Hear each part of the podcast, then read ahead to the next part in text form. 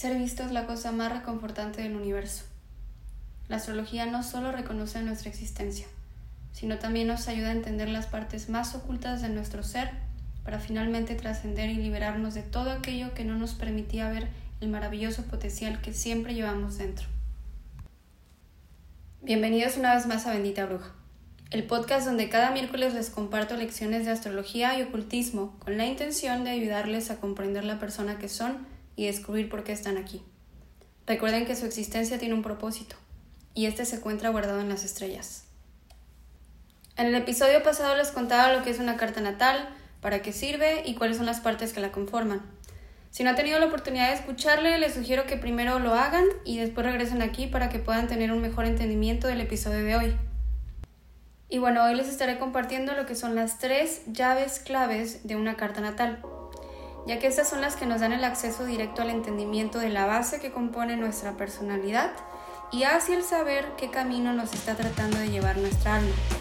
Porque, contrario a lo que popularmente se puede creer, no es el sol quien realmente lleva el mando de nuestro destino. Acompáñame para que descubras por qué.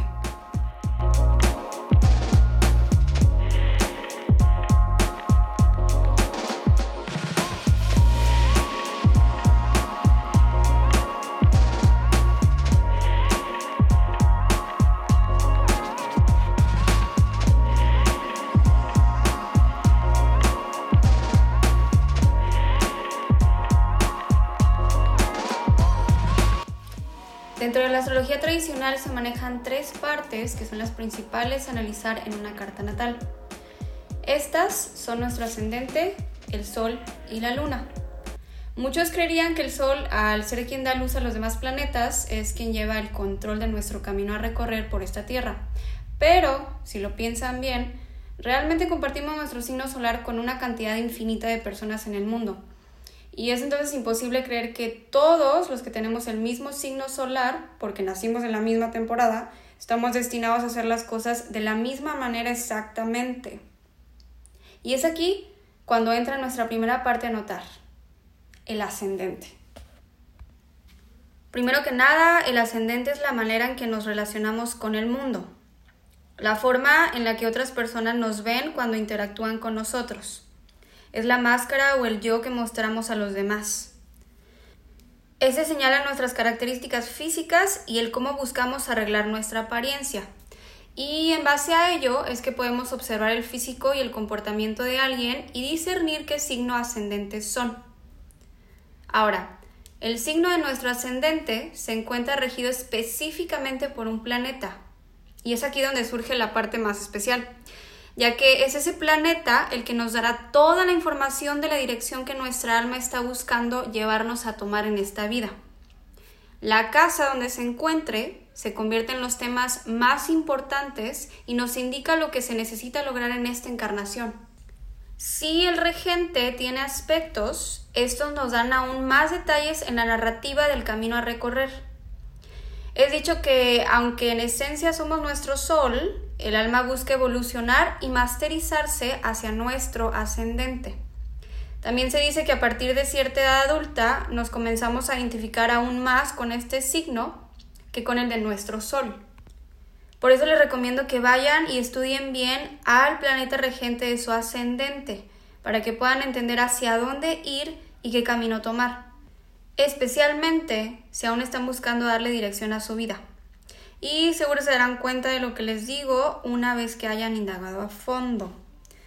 Saben, muchas de las veces que nos sentimos perdidos por el mundo es porque no estamos siguiendo el llamado de nuestra alma. Entonces, esotéricamente hablando, vemos al ascendente como la manera en que se descifra nuestro propósito y su liberación, y al planeta regente como el dónde y cómo ese propósito se activará. Y si llegamos a tener planetas dentro de nuestro signo ascendente, también conocida como la primera casa, los podemos ver como herramientas o siervos hacia la evolución del alma y como energías que influenciarán en particular dicho camino. Por ejemplo, si somos de ascendente Libra, entonces nuestro regente sería Venus. Supongamos que Venus está en la casa 9 eso indicaría que Venus nos está tratando de llevar a la expansión de la conciencia por medio de la filosofía, la espiritualidad y los estudios superiores. Y como la casa 9 también habla de viajes a larga distancia, viajes que incluyen un cierto tipo de peregrinación, esos de que vas y luego regresas después de unos años, pues de ejemplo podría ser una persona que se va a otro país, estudia y luego regresa. Y asimismo la casa 9 incluye temas como es la divinación, que dentro de va la astrología. Entonces imagínense, esta persona con Venus en el 9 y se va lejos, estudia en otro país, supongamos que estudia astrología, y agregamos a que esta persona también tiene a Mercurio en la casa de su ascendente. Entonces, ¿qué nos va a decir ahí? ¿Qué nos va a indicar? Bueno, que esta persona va a tener la necesidad de comunicar lo aprendido, porque ahí va a haber esa, esa relación. Como les decía, en este caso Mercurio sería como una herramienta, un medio, un siervo para este propósito. Entonces quizá esta persona lo que va a terminar haciendo es escribiendo acerca de astrología para enseñarle a otras personas, quizá haga un blog, quizá haga un podcast, quizá abra un canal de YouTube y así sucesivamente. Porque de cierto modo Mercurio no solo busca comunicar, sino también enseñar. Mercurio también es una energía que llevan los maestros, porque los maestros de cierto modo están comunicando información. Y luego tomando en cuenta que son del signo Libra, quiere decir que la casa 9 caería en Géminis, lo que también indicaría que esta persona sería muy, muy amante de estudiar, de leer, de indagar, de investigar, porque así son los Géminis. Entonces, esa es la personalidad que se le pintaría dentro de esos ámbitos o esos temas de la casa 9. Espero que este ejemplo les haya servido y haya quedado muy claro a lo que me refiero con el estudiar e indagar a fondo hacia dónde nos quiere llevar el regente de nuestro ascendente. Ahora nos movemos hacia el Sol. El Sol es la fuente de nuestra conciencia física, el yo consciente en relación con su ambiente. Ese se convierte en la fuerza vital y lo que principalmente pinta nuestro temperamento.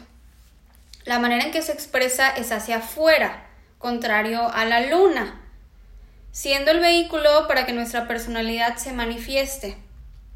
En él está el potencial creativo y las ganas de vivir. También es en base a él que adquirimos la fuerza para sobrellevar los retos que se pudieran presentar en el día a día. Él nos da la habilidad de tomar el liderazgo y empoderamiento de nuestra vida y responde al yo soy. Y dependiendo del signo que sea nuestro sol, es el tipo de energía que necesitaremos para sentirnos revitalizados. Por ejemplo, si el elemento es fuego, necesitaremos de aventura, pasión creativa y actividad física. Esto es algo muy común que vemos, por así decirlo, en los atletas. Muchos atletas caen en tener su sol en signos de fuego, como Aries, Leo y Sagitario. Claro, eso es solo un ejemplo con el sol, porque realmente hay muchos emplazamientos o aspectos que nos pueden indicar que una persona tiene habilidades atléticas. Y generalmente es una persona que tiene mucha energía de fuego. Ahora, si el elemento es agua en nuestro sol, nos recargaremos por medio de las emociones profundas que obtengamos a través de experiencias y el involucrarnos con otras personas. Es por eso que para aquellos que tienen el sol en el elemento de agua, es más fácil expresar sus emociones hacia afuera. Claro que como la astrología conlleva muchísimos detalles a estudiar e indagar, puede que haya personas que lleven el elemento de agua en su sol y no se les facilite del todo expresar sus emociones tal cual es un caso muy común en Escorpio, pero esto también se debe a otros aspectos que puedan haber de por medio. Y bueno, en el caso de Escorpio, aunque es un signo de agua, Quizá no se le facilite expresar sus emociones hacia afuera, tal cual lo haría alguien del signo de cáncer o piscis, pero esta persona escorpio, aunque no va a hablar de lo que siente, tal vez encuentre otra manera de expresarlo, digámoslo por medio de la música, tal vez esta persona haga música o tal vez esta persona escriba, va a tener emociones muy intensas y profundas pero no precisamente las va a articular o hablar de ellas públicamente. Por eso el estudiar una carta natal es como cuando estamos firmando un contrato y están en letras chiquitas, que aunque son chiquitas, son muy, muy importantes porque nos indican cosas que son cruciales. Entonces lo mismo, utilizando esa analogía, lo mismo sería con la carta natal. Aunque a grandes rasgos tengamos el sol de alguien, siempre va a haber cosas muy, muy a detalle a observar para poder entender toda la imagen completa. De ahí que la astrología conlleva mucho estudio y mucho leer, mucho investigar, mucho indagar, porque si lo comparáramos con alguna otra carrera sería como la medicina. De hecho, como dato curioso, en la antigüedad, para ser médico, primero tenías que ser astrólogo. Y esto estoy hablando en culturas grecorromanas y en Egipto. O sea, ok, quieres ser médico, pero primero tienes que ser astrólogo. O sea que literalmente era un requisito. Y bueno, volviendo al tema principal, porque ya me desvié un poco, las personas que tengan el signo solar en elemento de aire se revitalizarán por medio del intelecto y buscarán relacionarse o interactuar socialmente. Asimismo, también buscarán expresarse ya sea vocalmente o por escrito. Un ejemplo para esto sería las personas del signo de Géminis. Géminis, al ser un signo de aire, busca comunicar, porque el regente es Mercurio. Como les decía hace rato, Mercurio pues es el comunicador, es el que busca pasar la información que ha aprendido. Entonces un ejemplo con la persona del signo Géminis es que va a buscar involucrarse con cosas que tengan que ver con el comunicar. Por ejemplo, quizás sea maestro o quizás sea periodista o quizá sea una persona que conduce un programa de televisión o de radio, o un escritor, todo aquello que tenga que ver con informar. Como pueden ver, cada elemento tiene su característica y se contrasta completamente el uno del otro. Aquí les viene uno de los que más se contrasta con todos, que es el elemento de tierra. El elemento de tierra va a buscar revitalizarse eh, a partir de la satisfacción de ser productivo y trabajar con aquello que se relacione con el mundo material y el alimentar sus cinco sentidos. ¿A qué me refiero con alimentar sus cinco sentidos? Bueno, es que eh, al estar hablando del elemento de tierra, hablamos de signos que buscan lo sensorial, satisfacer lo sensorial. Es decir, aquello que tenga que ver con lo visual, con el tocar, con el probar, con el sentir, con el escuchar. Un ejemplo de esto sería Tauro. Vamos a utilizar a Tauro como ejemplo.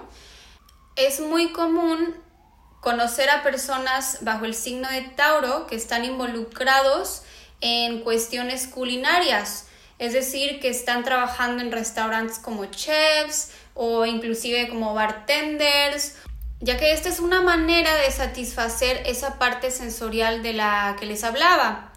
También a Tauro lo podríamos ver trabajando en cosas que tienen que ver con, con la moda, con lo estético, tal vez el maquillaje o el diseño de la ropa, o alguien como Capricornio trabajando de arquitecto porque eso tiene que ver con lo visual y además con el generar bienes materiales. Y bueno, espero que esto también les haya servido de ejemplo. Y Bueno, ese tipo de energías son las que marcan la diferencia en el cómo experimentamos y percibimos el mundo en el día a día. Otro ejemplo de esto sería que dos personas con diferentes elementos solares procesen la misma situación vivida de muy distinta manera. Alguien de elemento de agua lo hará emocionalmente y en cambio una de aire lo hará intelectualmente. Ahora nos vamos a ir con nuestra tercera llave, que es la luna. La luna es el alma detrás de tu identidad. Representa nuestro lado subconsciente y que típicamente mantenemos escondido, pero que es la fuerza detrás de nuestras reacciones emocionales. La luna es la encargada de que experimentemos placer y dolor, felicidad y tristeza. Esta nos da la idea de cómo nos nutrimos y restauramos a nosotros mismos. En ella se guardan las experiencias del pasado y es también gracias a ella que podemos conectar con nuestra intuición. Esta es nuestra expresión interna, a diferencia del sol, que donde el sol actúa, la luna reacciona.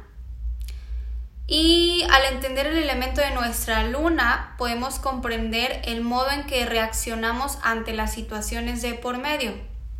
Si nuestro elemento es fuego, nuestro modo es la acción directa. Y la manera en la cual mejor lo expresamos es demostrando seguridad de nosotros mismos y mostrando fortaleza y eliminando el hablarnos negativamente. Ahora, si nuestro elemento lunar es agua, el modo es reaccionando con sensibilidad y emoción a las experiencias. La manera en que mejor lo demostramos es cuando nos involucramos con situaciones donde hay sentimientos profundos de por medio. Y si el elemento de nuestra luna es de aire, entonces reaccionaremos desde la evaluación y el discernimiento objetivo de las cosas. La manera de expresar esto es por medio de la comunicación de nuestras ideas y la interacción social. Y por último, si hablamos de una luna en tierra, entonces reaccionaremos con firmeza y estabilidad. La manera en que expresaríamos esta luna es siendo productivo y trabajando hacia nuestras metas. Les voy a dar un ejemplo aquí también para contrastar. Supongamos que rompimos con una amistad de muchos años por X motivo. Entonces, una de esas personas es del elemento de fuego en luna y la otra de aire. Bueno, entonces la persona con la luna en fuego probablemente va a reaccionar de un modo más impulsivo, quizá hasta muestre ira de por medio.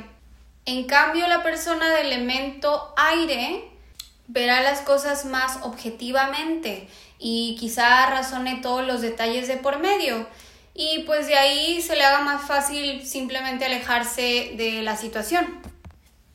Y bueno, hablando de las cartas natales, algo que me gustaría contarles es que dentro de la astrología tradicional se toma en cuenta algo que se llama secta. Esto es para verificar si la carta natal es diurna o nocturna, ya que si es diurna, lo más probable es que nos identifiquemos más con la expresión y personalidad de nuestro sol.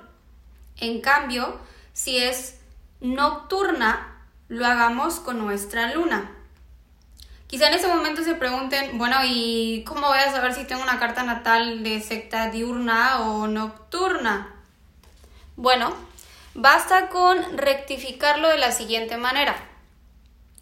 Imagínense una línea que une a su ascendente y descendente a través de la carta natal. Esto sería desde la casa 1 a la 7. Sería una línea horizontal. Ahora, si su sol aparece por encima de esta línea, entonces su carta natal es diurna. Pero si su sol aparece por debajo de esta línea, entonces quiere decir que es nocturna. Y bueno, esto aquí no acaba. ya que tener una carta diurna a una nocturna hace una gran diferencia en el modo en que los planetas personales y sociales se comportan. Pero ese detalle se los estaré compartiendo en un futuro episodio. Pero bueno, de antemano ya se pueden dar una idea si su carta natal es diurna o nocturna y el por qué quizá se identifiquen más personalmente con su signo solar o lunar. Y bueno, entonces en resumen, las tres llaves que son clave de nuestra carta natal son el ascendente, el sol y la luna. El ascendente nos señala el camino a recorrer para la evolución de nuestra alma. El sol nos hablará de nuestro propósito divino. Y la luna de nuestro mundo subconsciente y la intuición que llevamos dentro. Habrá dos tipos de cartas natales, diurnas o nocturnas, y en base a ello, uno de los dos luminarios, que son el Sol y la Luna, cobrará más relevancia en nuestro modo de expresar la personalidad con la que llegamos a esta encarnación. Y bueno, el conjunto de el ascendente, el Sol y la Luna se le conoce como la triada astrológica.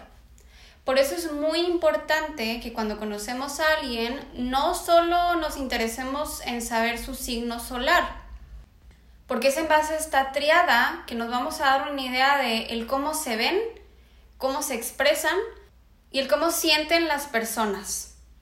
Así que ya lo saben, la triada astrológica es sumamente importante para entender el resto de la carta natal. Y no solo eso, sino para tener un entendimiento en general de cómo se va a relacionar esa persona con el mundo. Pues es todo por hoy. Me da mucho gusto poder compartir esto con ustedes y que en base a ello vayan conociéndose más a profundidad y puedan conectar con su ser interior.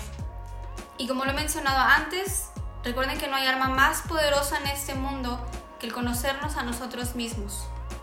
Muchas gracias por estar aquí nos vemos el próximo miércoles. Cuídense muchísimo y sigan brillando como las estrellas que son.